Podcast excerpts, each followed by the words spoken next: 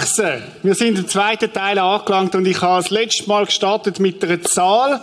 Mögt euch erinnern, die, die da sind, 34 Prozent sind von den Menschen wollen abnehmen im neuen Jahr.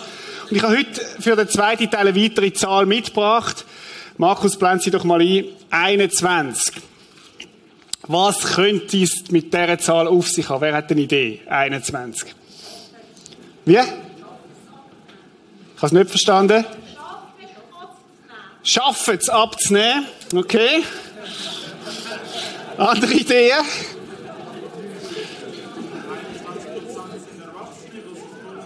...21 Prozent sind Erwachsene, wo was? Wo sich vornehmen abzunehmen. Nein, wir müssen ein bisschen wegkommen vom Abnehmen. 21, was könnte es mit dieser Zahl auf sich haben? Also, ich sage es euch. 21 Jahre sind wir ausgewachsen. Nach 21 Jahren sind wir ausgewachsen. Hm, kann sein, ich weiß es nicht. 21 ist die Zahl von der Anzahl Tage, wie lang das ein Mensch braucht, bis er eine neue Gewohnheit eingeübt hat. Laut Statistik äh, und laut Forschungen braucht es etwa 21 Tage, bis man etwas Neues eingeübt hat, wo nachher wirklich greift im Leben und zu einer Gewohnheit wird. Ich bin zum Beispiel im Moment habe ich ein Projekt, das heißt auf einem Bein Zähne putzen. So, oder? Drei Minuten auf einem Bein. Und zwar äh, will ich sagen, Zeit musst du optimal nutzen. Ich kann meine Waden trainieren und zugleich gerade Zähne putzen. Und ich bin, ich bin jetzt etwa am 44. Tag dran und äh, es klingt mir mehr oder weniger recht gut schon mittlerweile. 21, ich komme am Schluss nochmal zurück.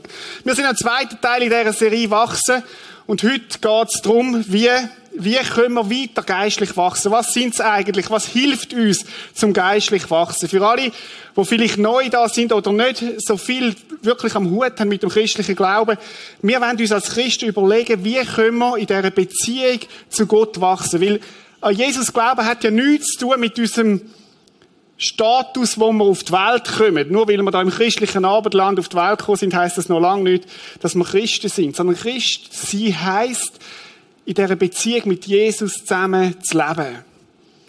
Und es ist eine Beziehung, die soll wachsen. Und darum wollen wir uns als Kirchen, als Menschen, die Jesus nachfolgen, mit dem auseinandersetzen. Christ sind nicht als ein Status, sondern als ein Fitnesszustand, wo man miteinander wachsen und weiterkommen kann. Wir haben einen Schlüsselvers angeschaut letztes Mal und ich möchte den einmal einblenden. Er muss wachsen, ich aber muss abnehmen. Johannes 3, Vers 30. Das ist eigentlich die Zusammenfassung, um was es geht in der Jüngerschaft. Jesus sagt, wenn, wenn du an mich glaubst, werde ich durch meinen Geist in dein Leben hineinkommen. Und wir möchten, dass wir in dieser Beziehung zu Jesus können wachsen können. Dass unser Glaubensmuskel zunimmt, weil wir Gott immer mehr können vertrauen können. Und indem wir ihm vertrauen, ehren wir Gott. Es ist wie ein Kind, das sagt, mein, mit meinem Vater kann ich durch alles durch, weil er es gut macht. Und je mehr die Beziehung wächst, umso mehr kann ich ihm auch vertrauen. Und wir haben dann gesagt, was ist das Konzentrat von dem? Es gibt ein Wort zum Thema Wachsen, wo wir uns merken müssen. Und das geht so, kannst du es bringen, erwachsen. Er muss wachsen, ich muss abnehmen. Er muss wachsen, ich muss abnehmen. Und das ist das Konzept, wo, wo Jesus hat mit jedem von uns, egal ob ich schon 30 Jahre im Glauben stehe oder ob ich ganz frisch im Glauben stehe, dass er kann wachsen, muss ich abnehmen. Ich habe dann Folgendes gemacht die Woche. Ich bin mal durch die ganze Datei durch von unserer Adressdatei, von unserer Kirche und habe gesagt, wo sind die, die wirklich wachsen?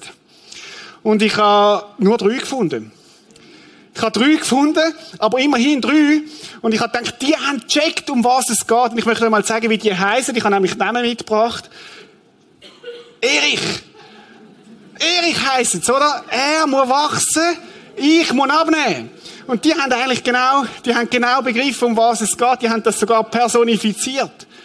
Er muss wachsen, ich muss abnehmen. Also Spaß beiseite. Haben letzte Woche fünf Sachen angeschaut, wo wo helfen, geistlich zu wachsen. Und ich möchte es nochmal kurz einfach repetieren, dass wir es drin haben. Der erste Punkt ist Hingabe. Hingabe. Wir werden nicht geistlich wachsen in der Beziehung zu Jesus, wenn wir unser Leben ihm nicht hingeben. Und Jesus wird nur uns so fest wachsen lassen, wie wir ihm auch hingeben. Wir haben letzte Woche vier verschiedene Hingabestufen angeschaut, weil jeder von uns ist ja an einem anderen Punkt. Für die einen kann das heißen, die, die noch nicht wirklich eine Beziehung haben zu Jesus, ich muss überhaupt mal, den Jesus überhaupt mal kennenlernen, ich muss mich mal informieren, wer ist er überhaupt? Und dann kann die, die Hingabestufe sein, ja, Jesus, ich möchte dich in dem kommenden Jahr besser kennenlernen. Andere haben gesagt, ich brauche Jesus. Jawohl, mein Ja heißt, ja, ich will Jesus als mein, mein Erlöser annehmen. Als mein Freund, als der, der mir vergibt.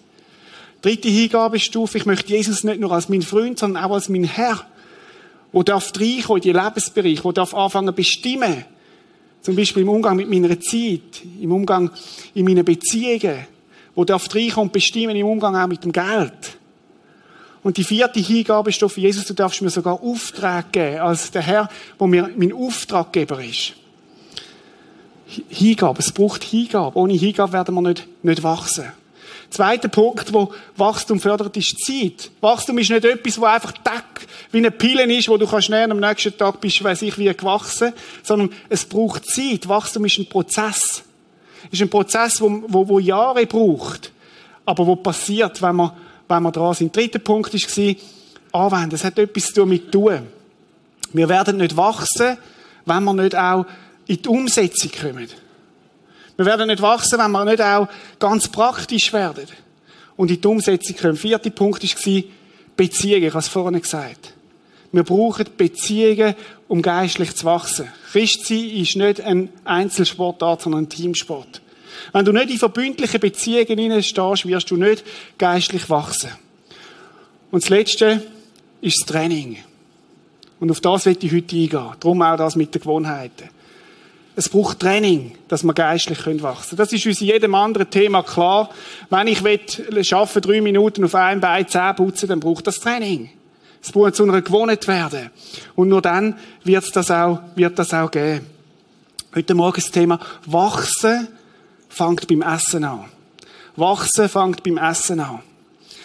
Mein erster Beruf, den ich gelernt habe, ist ja Drogist.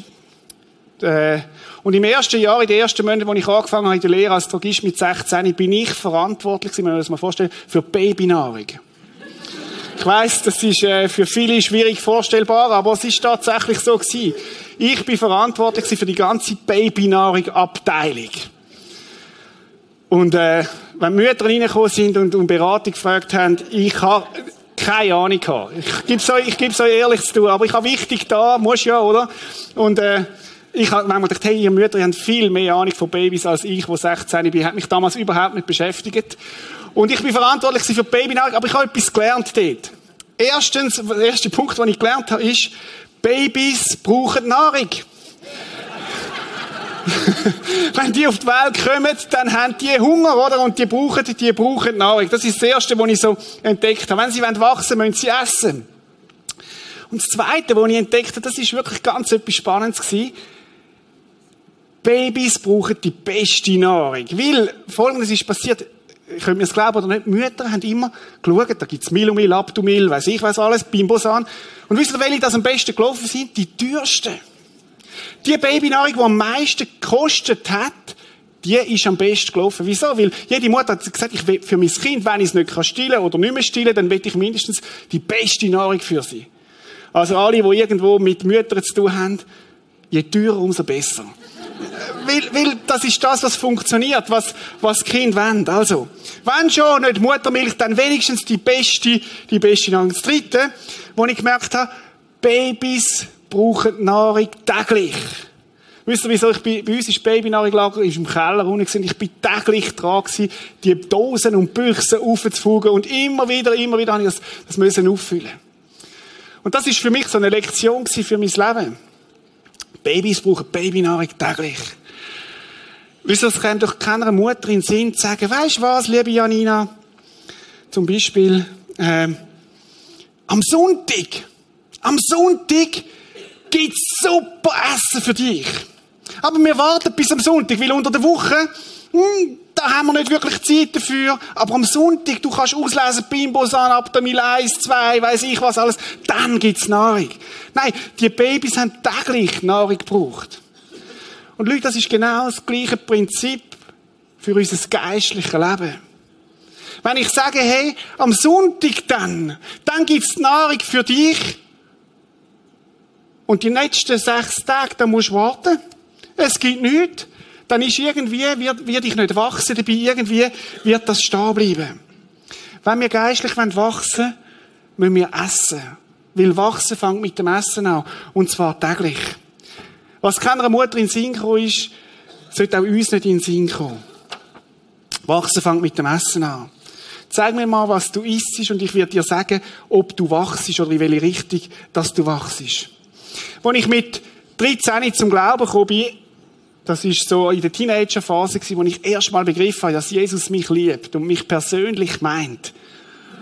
Und ich checkt habe damals in einem Lager, wenn das stimmt, will ich den Jesus kennenlernen.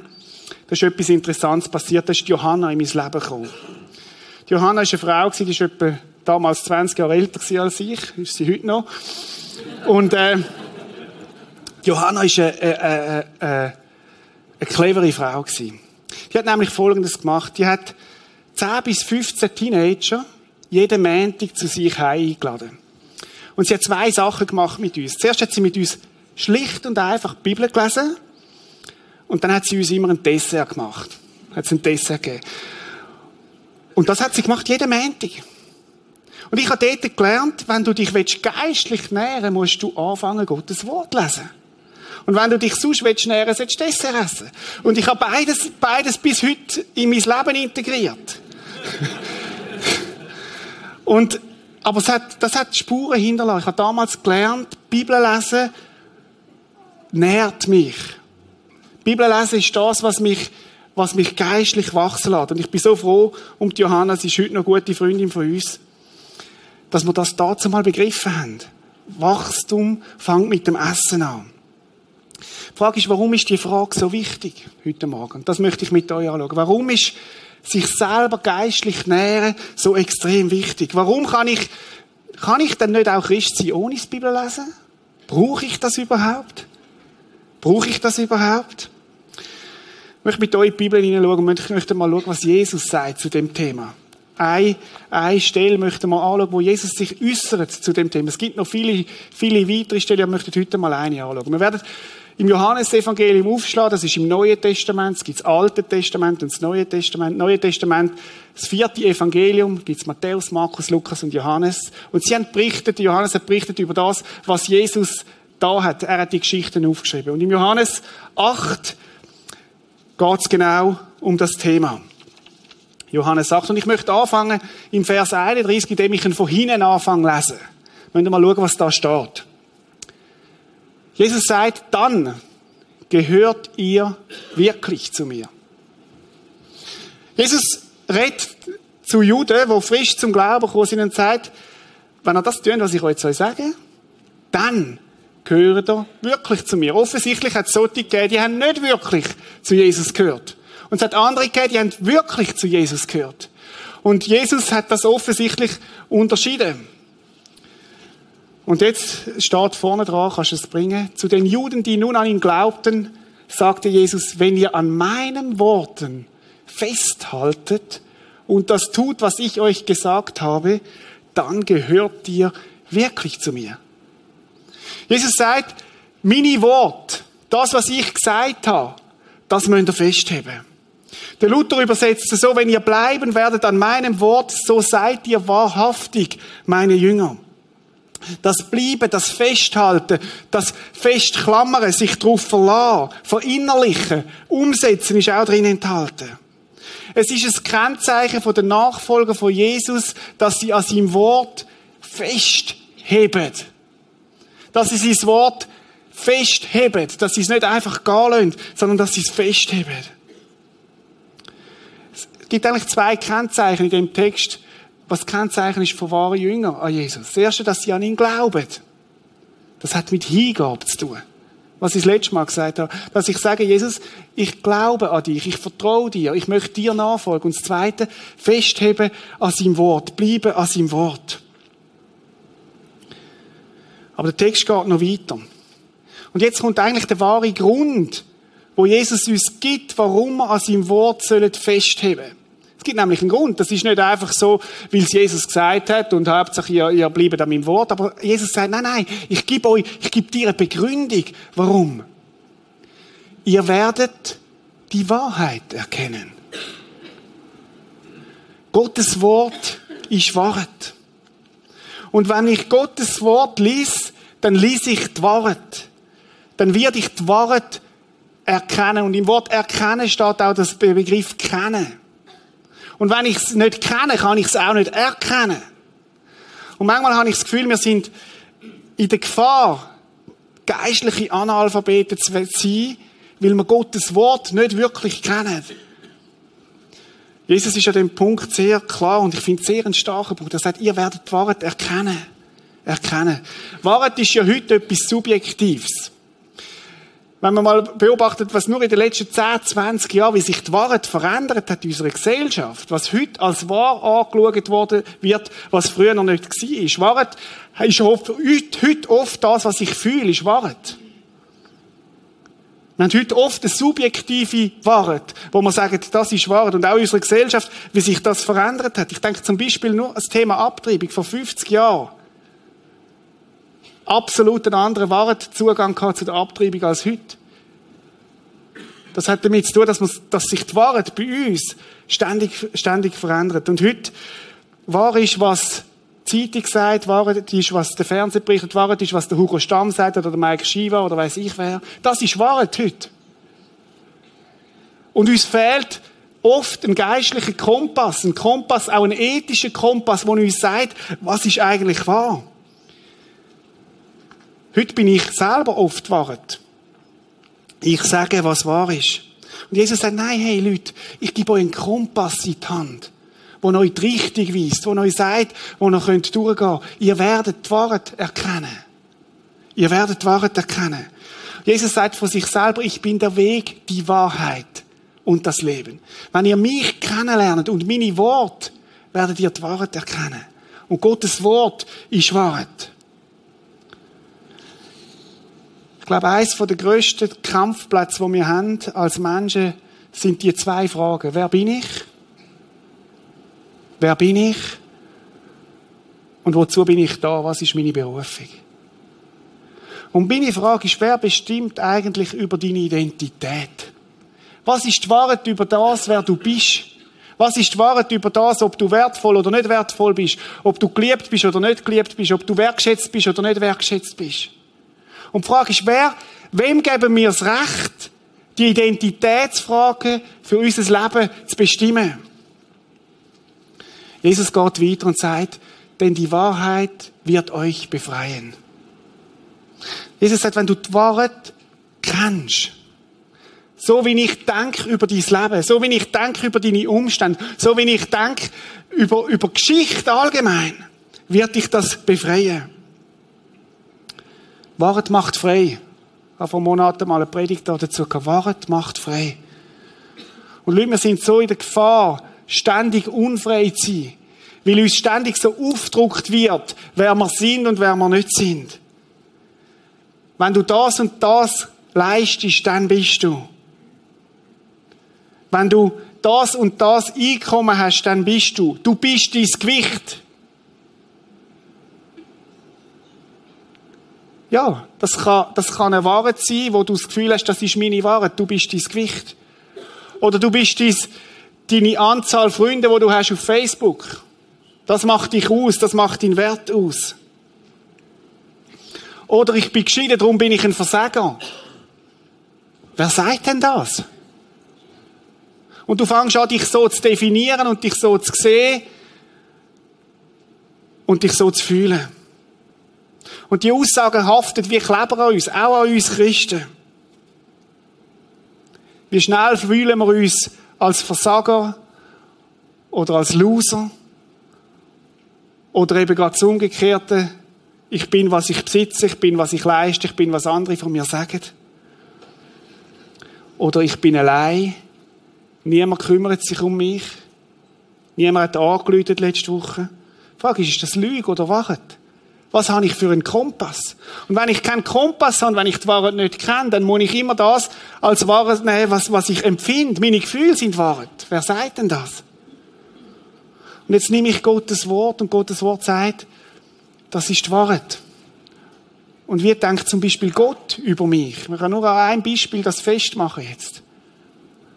Ich fühle mich als Versager, weil ich letzte Woche auf die Schnur gefallen bin.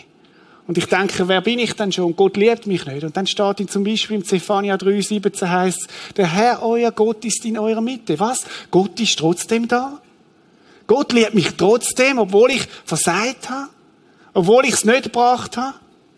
Obwohl ich auf die Schnur gefallen bin? Er ist stark. Aha, er ist stark. Und hilft euch. Was? Gott hilft mir? Ah, es ist nicht wahr, dass ich allein bin. Das ist eine Lüge.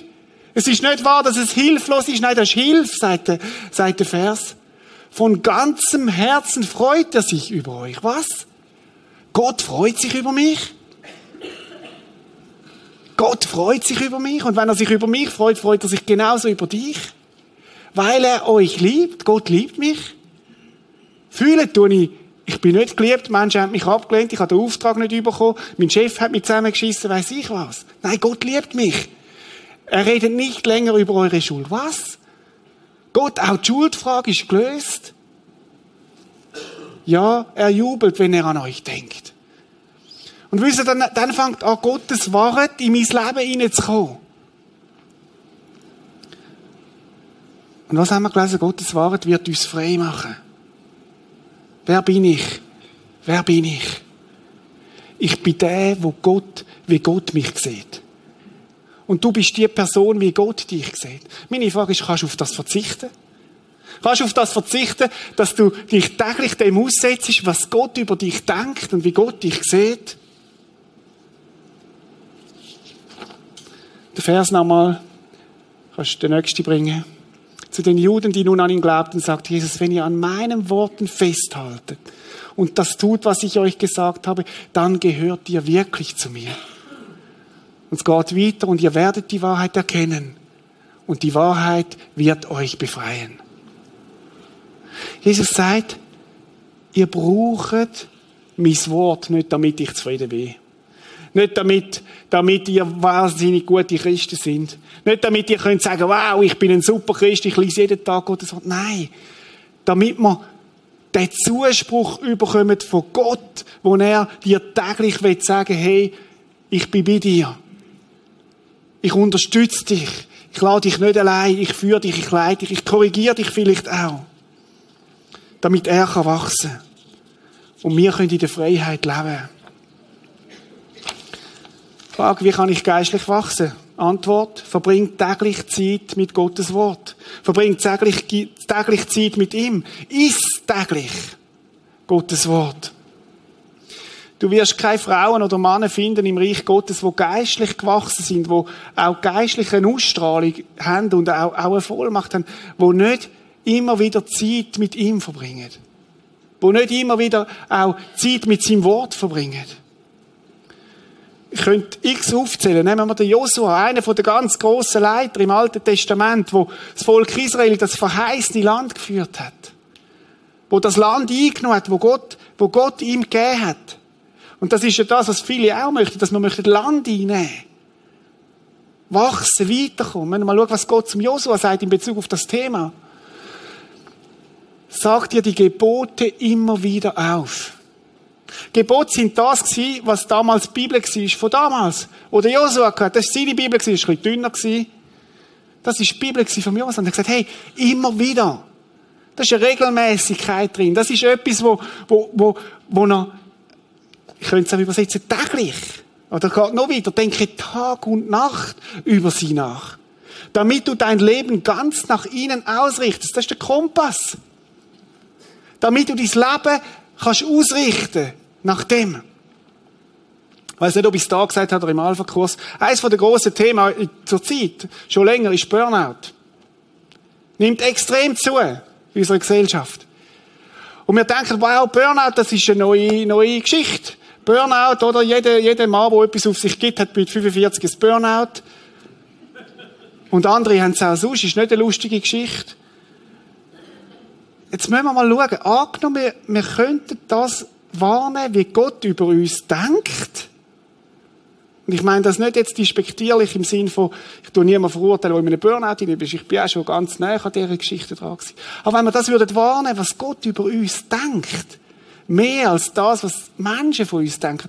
Und jetzt sagt der alte, gute Gott, sagt, sechs Tage schaffen, ein Tag Pause. Abschalten. Zeit mit mir verbringen. Könnte es sein, dass der gute alte Gott ganz gute Prinzipien hat, die uns helfen könnten, in eine Freiheit hineinzukommen? Das ist ein Beispiel. Könnte x andere aktuelle Themen bringen an dem, an dem Ding. Und jetzt kommt, was Gott am Josua sagt. Damit du dein Leben nach ihnen ausrichtest, und jetzt müssen wir mal das los, was da unten steht. Dann wird dir alles gelingen, was du dir vornimmst. Das ist eine unglaubliche Verheißung. Und da steht in Gottes Wort. Gottes Prinzipien einhalten sind zu unserem Sagen. Ist nie dafür da, dass Gott sagt, und du musst, du musst, du musst, und wehe, du machst es nicht, dann, dann, dann, dann. Nein. Sie sind da, damit, damit es uns gut geht. Josua, ein Beispiel. Der Daniel, wo im Feuerofen war, in der Leuengrube, wo ganz viel erlebt hat. Dreimal am Tag hat er sich Zeit genommen, exklusiv mit Gott zusammen zu sein. Für alle, die denken, Daniel hätte keinen Stress gehabt, hey, der war im Regierungshof.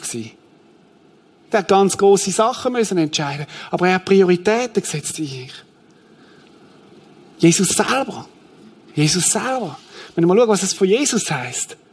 Am nächsten Morgen stand Jesus vor Tagesanbruch auf der ist aufgestanden, bevor die Sonne aufgegangen ist, zog sich an eine einsam gelegene Stelle zurück, um dort allein zu beten. Zieht mit Gott. Der Herr, Jesus hat das gebraucht. Und wenn es Jesus braucht, dann brauche ich es genauso, weil Wachstum fängt mit dem Essen an. Wachstum fängt mit dem Essen an. Sagst du mir vielleicht, aber hey Reto, mir kürzlich jemand gesagt, Reda, wenn du wüsstest, was ich für einen Stress habe den ganzen Tag. Und es ist tatsächlich so. Es ist ein Verdrängungskampf. Es ist ein Verdrängungskampf. Wem und was gebe ich wie viel Platz in meinem Leben? Müssen wir uns keine Illusionen machen. Etwas müssen wir zurückstellen und das schmeckt ein bisschen nach Tod. Wisst ihr, wie viel das der durchschnittliche Schweizer Fernsehen schaut am Tag? Über drei Stunden. Über drei Stunden. Und wisst ihr, wie viel das der durchschnittliche Christ Fernsehen schaut am Tag? Über drei Stunden. Das heißt, ich muss irgendwo vielleicht abschneiden, damit ich auch Zeit habe für Gottes Wort. Und es kann nicht sein, wenn ich den Gewinn anschaue von einem Tatort und den Gewinn von einer Zeit mit Gott, das, das, ist nie, das kann sich nie die Waage halten. Einer, der das entdeckt hat, ist der Sepp Hüppi. Und Sepp, komm doch du mal führen. Wir können ihm auch einen Applaus geben, genau. Das hilft damit.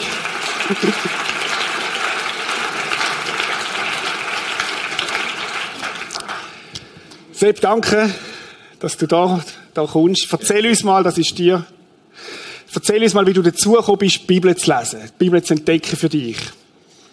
Ja, angefangen hat es natürlich in dem Moment, wo ich dann zum Glauben gekommen bin. Das heisst, ich habe, äh, wenn ich am Morgen früh aufgestanden bin oder auch früher, dann habe ich in der Regel nichts Morgen gegessen. Ich habe ein Glas Wasser genommen und bin arbeiten. Und meine Frau hat damals schon gesagt, ja, dein Motor kann ja gar nicht funktionieren. Er hat zwar funktioniert, so etwa mit 70, 80, manchmal 85 Prozent. Und äh, als ich zum Glauben gekommen bin, habe ich angefangen, mal Bibel zu lesen. Zuerst im Alten Testament, dann wieder ins Neue und bin ich ein bisschen durcheinander gekommen. Und dann hat mir ein guter Freund die Jahresbibel geschenkt. Eine Jahresbibel, und, was ist das? Kannst du das kurz erläutern? Ja, in dieser Jahresbibel hat es äh, pro Tag immer äh, drei Abschnitte Altes Testament und zwei Abschnitte Neues Testament. Und du bist noch in einem Jahr bist du durch die Bibel durch. Also in einem ganzen Jahr, wo du die Bibel durchliest. Jetzt, Sepp, du hast gesagt, wo du zum Glauben bist. Kannst du kurz etwas noch erzählen, wie du zum Glauben gekommen bist, bevor wir nachher nochmal drauf kommen? Ja, ich habe äh, 2004 hat meine Frau, die schon länger im Glauben war, mit einem bekannten Bärli mich natürlich immer ein bisschen mehr bearbeitet, könnte eigentlich auch zum Glauben kommen. Mhm. Und mir ist es damals eigentlich im Großen und Ganzen immer gut gegangen. Ich gefunden, ja, was soll das? Und dann hat mir aber der Kollege gesagt, der äh, im ICF in einer G12 war, hat gesagt, du, äh, du kannst eigentlich nur gewinnen, du kannst nicht verlieren. Und äh, weil ich bin ja auch eher immer ein bisschen eine Gewinnernatur gewesen, und dann habe ich mir gesagt, ja, warum soll ich da nicht einfach das Wort auch für mich in Anspruch nehmen und äh, habe dann mit ihm zusammen das festgemacht und bin zum Glauben gekommen. Also du hast gebetet und Jesus dein Leben gegeben? Genau. Hingabe? Ja. ja. Und dann hat dein Freund gesagt, hey, fang an Bibel lesen. Und hat er die Jahresbibel gegeben? Ja, ich, nein, ich bin dann ein bisschen durcheinander gewesen. Den Freund kenne ich schon seit 25 Jahren. Der war äh, Laienprediger in der ETG in Rüti. Mhm. Und er hat mich eigentlich nie manipuliert, dass ich zum Glauben will oder soll kommen. Aber er hat immer für mich gebetet in all diesen Jahren. Und als, er, als ich dann auch zum Glauben kam, hat er mir mal gesagt, da hat er also wirklich Tränen gehabt. Mhm. Und, äh, ja, dann hat er mir, äh, als ich dann mit ihm so ein bisschen über das Bibellesen austauscht habe, hat er mir gesagt, äh, ja, am besten würdest du vielleicht einmal eine Jahresbibel lesen. Mhm. Und hat mir dann die geschenkt. Mhm. Das war im 2008. Mhm. Und er hat mir dann die im Januar 2008 mit der Widmung geschenkt. Lieber Sepp, dieses Buch soll dir helfen zu verstehen, dass die Bibel das interessanteste und meistgelesene Buch der Welt ist. Dein Wort ist meines Fußes Leuchte und ein Licht auf meinem Wege. Dein Freund Jack. Mhm. Und von dem Moment an habe ich noch angefangen, eigentlich Jahr für Jahr die Bibel lesen. Das heißt, nach dem ersten Jahr haben wir dann miteinander auch wieder austauscht. Das heißt, wir machen natürlich noch mehr in der Freizeit und tauschen auch im Jahr durch wieder aus. Und Ende Jahr haben wir gesagt, ja, wir fangen gerade wieder vorne an. Jetzt, Bibel lesen, wie machst du das praktisch? Erzähl mir mal vom Moment an, wo der Wecker läutet. Wie geht das?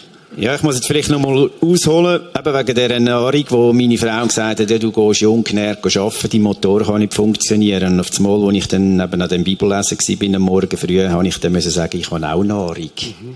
Ich brauche eigentlich gar nicht mehr Nahrung in, in Essensform, sondern mir langt Bibel lesen und ein Glas Wasser und es ist spannend. Mein Motor läuft heute auf 100 oder 120 und die, die mich kennen, die wissen, dass das so ist.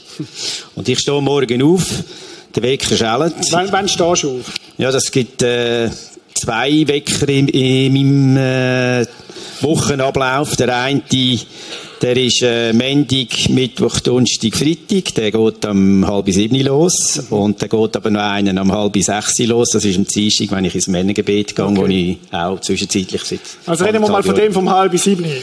Der läutet und dann was machst du? Dann stehe ich auf und gehe ins Bad. Und dann im Bad liegt meine Bibel auf dem Badwannenrand.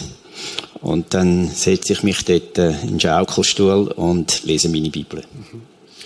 Und wie lange wie lang ist das bei dir? Wie viel Zeit brauchst du da? Ja, ich brauche rund 10 Minuten, 12 Minuten, Viertelstunde, je nachdem. Es ist nicht immer gleich. Und was gibt dir das? Ja, es gibt mir eigentlich relativ äh, sehr viel. Das heißt, äh, es ist spannend. Äh, es gibt äh, Vielfach gibt es einen Input, wo ich muss sagen, das passt jetzt wieder genau auf, äh, auf das Thema, wo ich vielleicht seit einer Weile schon ein bisschen am Knurzen bin. Oder? Kannst du ein Beispiel erzählen? Ja, dann musst du mir schnell das Mikrofon nehmen. Ich also, das kommt, kannst. Gut. Also wir haben ja, äh, zum Beispiel bin ich im, äh, im Snowcamp das Jahr und äh, im Leitungsteam und wir haben dann auch ja Bibellesen durchgenommen miteinander und äh, ja, da hat es natürlich immer mal wieder auch in der Kleingruppe noch eine Frage gegeben. Wir haben zum Beispiel im Josua gelesen, sei tapfer und mutig. Und dann hat es auch Leute gegeben, die dann gesagt haben, ja, aber das gilt ja für den Josua, das gilt ja nicht für uns. Und dann habe ich einmal gesagt, nein, das gilt für uns, wir müssen es nur wahrnehmen. Und ich habe dann aber gleich immer wieder ein bisschen dem umeinander gezehrt und gemacht. Und wo dann der Reta mich gefragt hat, äh, ja, wirst du da mal äh, an dem 12 oder 13. 13. 13. Januar äh, das Konto von dir. Da sagen sie, ja gut, machen wir. Und heute Morgen lese ich die Bibel. Das heißt äh, im Neuen Testament, im Römer 4,19 bis 5,5. Ich lese nicht alles vor, aber ich könnte äh, das einmal nachschauen. Dort hat ja Gott zu der Sarah und zum Abraham gesagt, du wirst noch ein Kind bekommen oder einen Sohn. Sarah hat jetzt zuerst gelacht gehabt und äh, Abraham hat aber einen unheimlich tiefen Glauben gehabt und hat äh, ja das in Anspruch genommen. Und dann steht im äh, im Vers 23 dass er durch seinen Glauben vor Gott bestehen konnte, ist nicht, ist nicht nur seinetwegen aufgeschrieben worden, sondern auch für uns. Das ist eigentlich eine unheimliche Zusage. Und die Zusage müssen wir einfach wahrnehmen. Und da gibt es so viele Sequenzen in dieser Bibel, in jeden Tag, wo einfach kann auf den Tag, wo du im Leben stehst oder wo du im Berufsleben stehst, wirklich kann etwas bringen. Merci vielmals. Also, wie viel Mal hast du die Bibel schon durchgelesen jetzt in diesen Jahren? Ja, da steht 208. Ich habe jetzt äh, im Snowcamp ist fünf Jahre seither und habe mir dann eigentlich vorgenommen, ich mache jetzt mal etwas anderes. Haben wir auch im Dezember noch eine Lutherbibel gekauft, eine neue. Und wo wir dann aber im Bibellesen dran sind, im Snowcamp, habe ich gefunden, nein, ich fange wieder vorne an. Die Lutherbibel kann ich nämlich genau gleich parallel dazu auch noch lesen. Cool. Merci vielmals. Danke vielmals. Ja.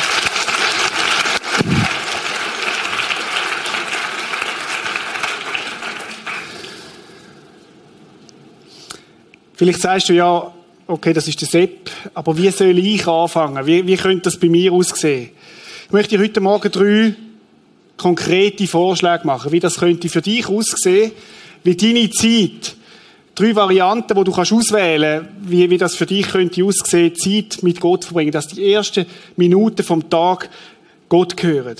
Ich möchte das mal zeigen bei mir, wie das bei mir, bei mir abläuft. Ich habe wenn ich stille Zeit mache oder Zeit mit Gott, dann läutet mein Wecker. Ähnlich wie beim Sepp. Ich habe nur einen. Und das ist mein erster Verbündeter, mein Wecker. Und wenn der Wecker läutet, dann stehe ich auf.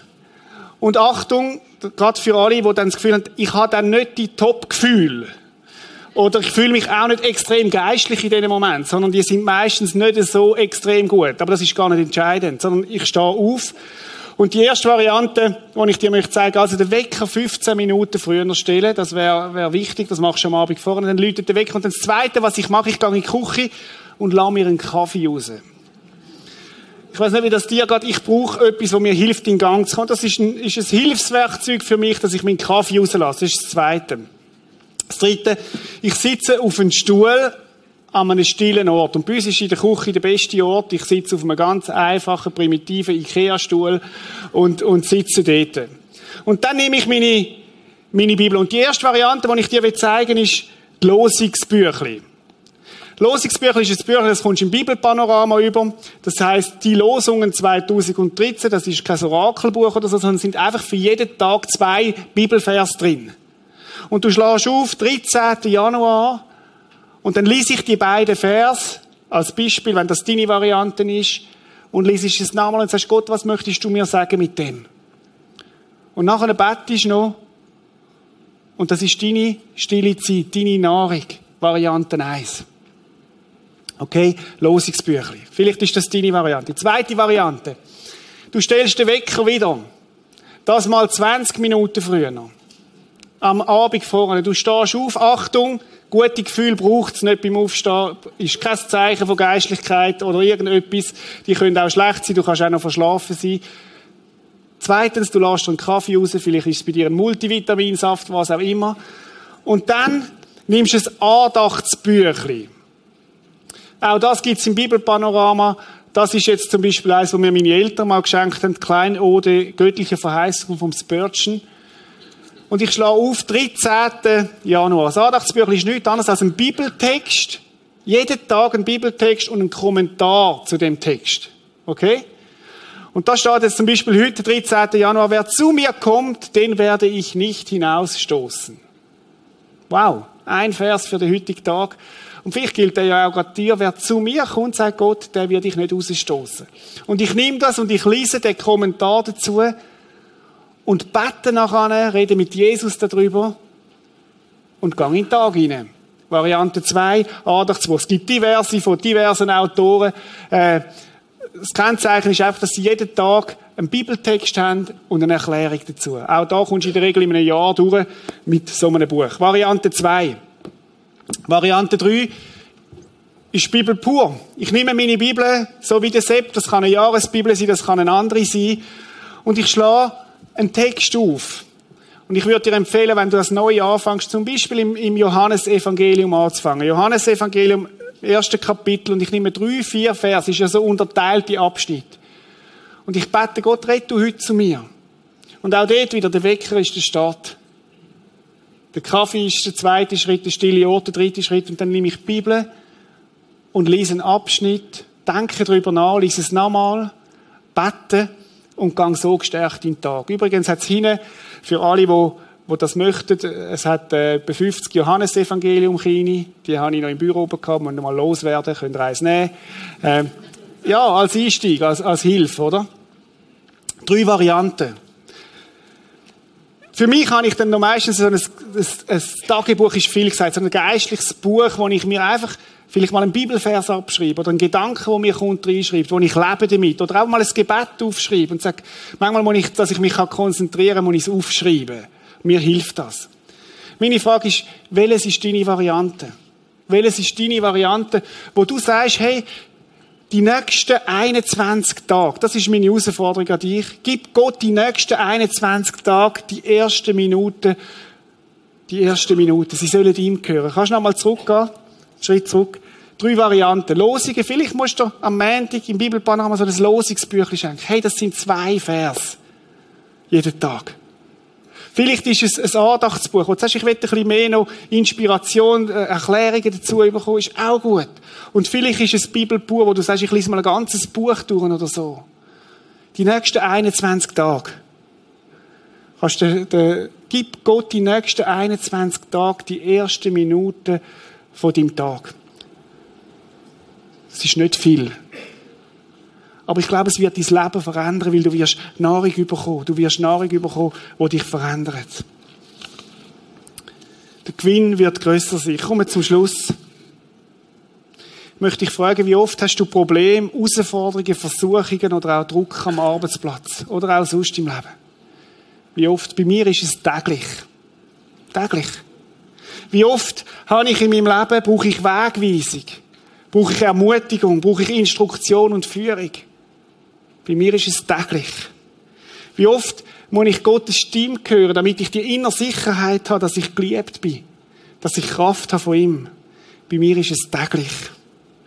Und Leute, darum brauchen wir Gottes Wort täglich. Gott möchte uns versorgen. Nicht, weil wir müssen.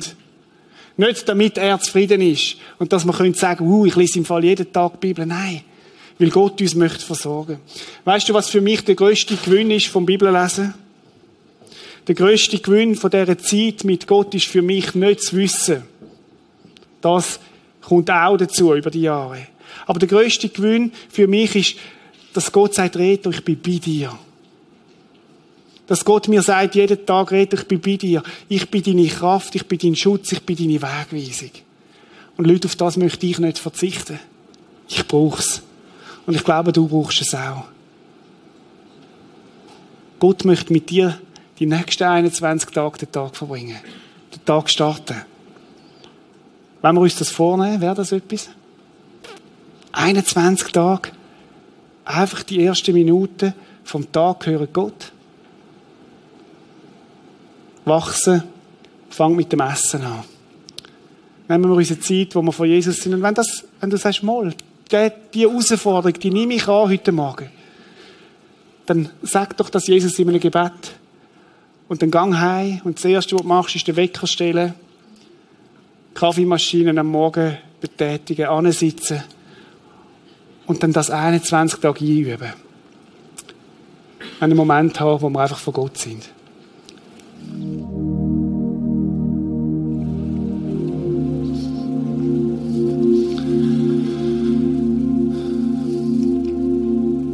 Jesus, du möchtest Zeit mit uns verbringen. Und du bist auf die Erde, um uns auch frei zu machen. Und uns in eine Freiheit hineinzuführen. Und du sagst, dein Wort ist die Wahrheit. Und du selber bist die Wahrheit. Und du möchtest, dass wir in dieser Freiheit mehr und mehr anfangen zu leben. Und Jesus, du wünschst dir Zeit mit uns, wo du uns kannst Zusagen machen, wo du uns möchtest ermutigen, sagen, wie wertvoll dass wir sind, wo du, wo du uns möchtest deine Sicht geben, auch, auch unsere Wegweisungen, unsere Führungen, auch wie wir sollen entscheiden und so weiter. Und Herr, es ist so oft umkämpft, die Zeit vor dir. Ich möchte dich bitten, dass wir wirklich können die nächsten 21 Tage einfach so als ganze Gemeinde sagen, jawohl, und wir nehmen uns die Zeit vor dir. Die ersten Minuten vom Tag sollen dir gehören, Herr. Ich bitte dich für jedes Einzelne, dass du uns hilfst dabei, Herr. Und dass wir einen, einen Gewohnheit einüben, einen Lebensstil, der letztlich unseren Charakter verändert, Herr. Danke dafür, dass du uns hilfst. Und danke, dass du schon wartest in dieser Küche oder im Bad oder wo es auch immer ist und sagst, hey, ich bin dann dort, komm auch. Danke dafür, Jesus. Amen.